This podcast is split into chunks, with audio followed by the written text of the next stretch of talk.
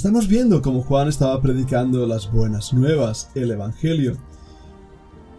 Esta palabra va a surgir vez tras vez en el ministerio también del Señor Jesucristo y hay una unión directa entre Juan, su mensaje, Isaías, su mensaje y el Señor Jesucristo.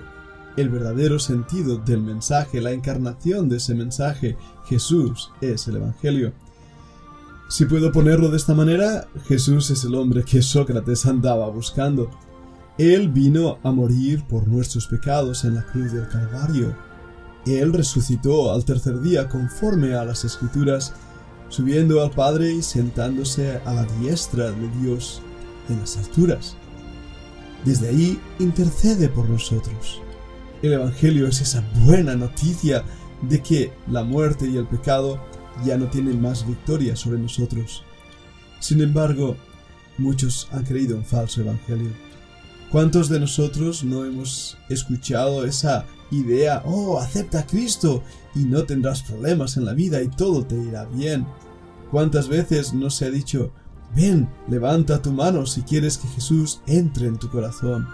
¿Cuántas veces no hemos dicho, bueno, lo único que tienes que hacer es repetir detrás de mí estas palabras? ¿Cuántas veces desde los púlpitos en locales que no me atrevo a llamar iglesias se convida a ser ungido con la unción que el predicador tiene y así vende sus trapitos santos para que la unción caiga sobre nosotros.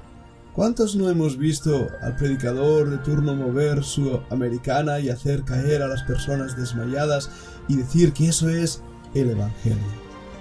Qué lejos está lo que dice Pablo en el libro de Romanos 1.8.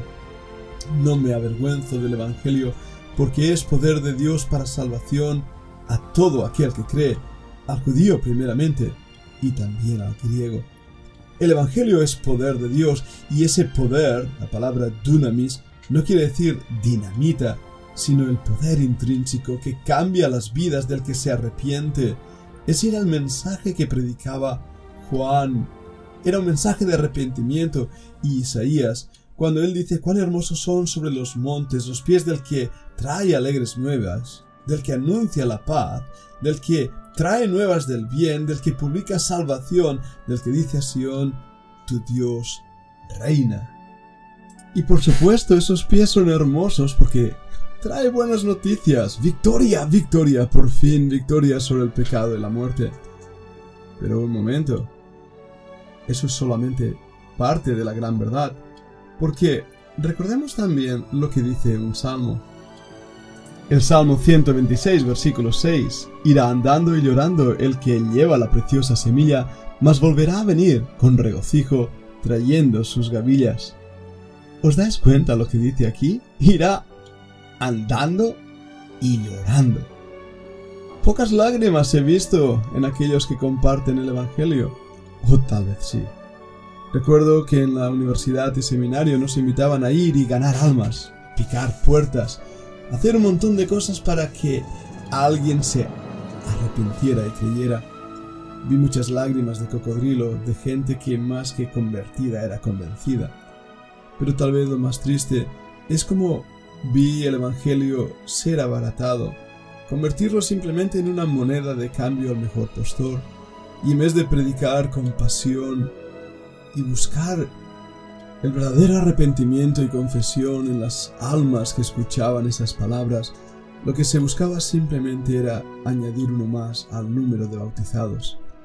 Qué triste es que mucho del trabajo misionero ha caído en un mal uso del Evangelio.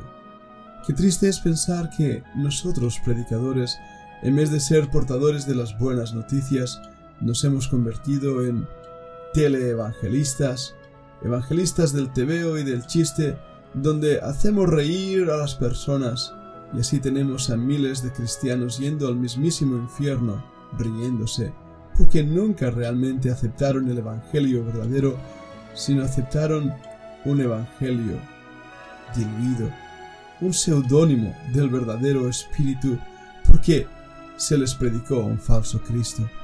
Qué gran responsabilidad tenemos al anunciar las buenas nuevas, asegurarnos de transmitir el mensaje tal y como debe ser transmitido, en decir la verdad tal como debe ser predicada. Jesús es el camino, la verdad y la vida. Nadie viene al Padre si no es por mí, dijo él mismo. Y cuando los discípulos de Juan se le acercaron, él, el Señor Jesucristo, habló del Evangelio los ciegos ven, los cojos andan, los leprosos son limpiados, los sordos oyen, los muertos son resucitados, y a los pobres es anunciado el Evangelio, las buenas nuevas.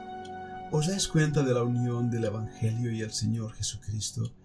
Él mismo anuncia vez tras vez en su ministerio ese Evangelio. Y vemos al Señor Jesucristo como después que Juan fue encarcelado, vino a Galilea predicando el Evangelio del reino de Dios, Marcos 1.14. Y aún el mismo Señor Jesucristo nos muestra claramente el precio de creer en el Evangelio, cuando en Marcos 8:35 nos dice, porque todo el que quiera salvar su vida, la perderá, y todo el que pierda su vida por causa de mí y del Evangelio, la salvará. ¿Sabéis que hay muchas personas que están perdiendo su vida por causa del Evangelio? Y escucha más compromiso en Marcos 10, 29, cuando el Señor Jesús dijo, de cierto os digo que no hay ninguna que haya dejado casa, o hermanos, o hermanas, o padre, o madre, o mujer, o hijos, o tierras por causa de mí y del Evangelio. ¿Os dais cuenta? Creer en Cristo no es tan fácil. Implica muchas veces perder, dejar, abandonar, ser perseguido, maltratado, insultado, menospreciado, incluso la misma muerte. El Señor nos muestra de esta manera que el verdadero Evangelio no es una buena noticia de hacerse rico, sino que es una entrega absoluta a aquel que se entregó por nosotros.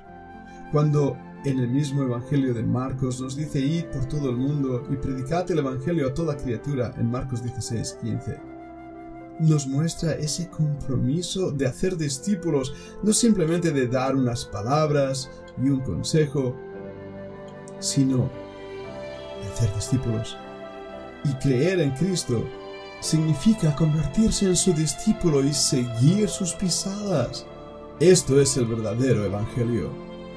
Un Evangelio que la misma iglesia en Hechos 8.4, sufriendo la persecución, estaba predicando Ahí se nos dice, pero los que fueron esparcidos iban por todas partes anunciando el Evangelio. Y este es el mismo Evangelio que predicó Isaías o los profetas del Antiguo Testamento, o el mismo Juan, el último de los grandes profetas. ¿Cómo lo sabemos? Mira Hechos 10:36. Dios envió mensaje a los hijos de Israel, anunciando el Evangelio de la paz por medio de Jesucristo. Este es Señor de todos. No existe una desconexión entre el Antiguo Testamento y el Nuevo Testamento, entre el mensaje de Juan y el mensaje de Pablo, el mensaje de Isaías. Todos ellos predicaron la paz en y a través de Jesucristo. Este es el Evangelio que nosotros hoy en el siglo XXI debemos seguir predicando. Las buenas nuevas de salvación son aquellas que dicen arrepentíos porque el reino de los cielos se ha acercado. El Evangelio verdadero es el Evangelio que anuncia a todo hombre las buenas nuevas de salvación, sí, pero que también reclama que todo hombre confiese que Jesucristo es el Señor y que Dios le levantó de los muertos. Esto es el Evangelio, y si no has hecho eso, has creído en otra cosa. Si lo que has creído es simplemente la historia sagrada, o una posibilidad de convertirte en alguien rico y poderoso, has creído un falso evangelio. El verdadero evangelio no es la filosofía de este mundo y las tonterías que el mundo dice, sino al contrario, vivir para el Señor Jesucristo. El versículo que ha acompañado mi vida y que tengo un versículo casi por favorito es Hechos 20, 24.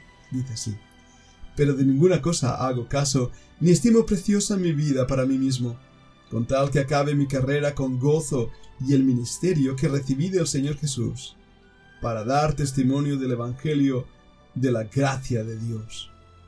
Este es el llamado que debe haber en todo cristiano, en todo creyente, que nuestras vidas no sean preciosas para nosotros mismos. Debemos acabar la carrera, debemos tener esos pies bonitos, hermosos, que anuncian la paz. El ministerio que recibimos de nuestro Señor Jesucristo es que nuestras vidas sean un testimonio del Evangelio, de la gracia de Dios. Lo que Él ha hecho en nosotros, lo que Juan predicaba, lo que Isaías anunciaba. Eso es el Evangelio. Ahora déjame hacerte esta pregunta. ¿Has creído en Él? ¿Has creído en el Evangelio del Señor Jesucristo? Yo espero que sí.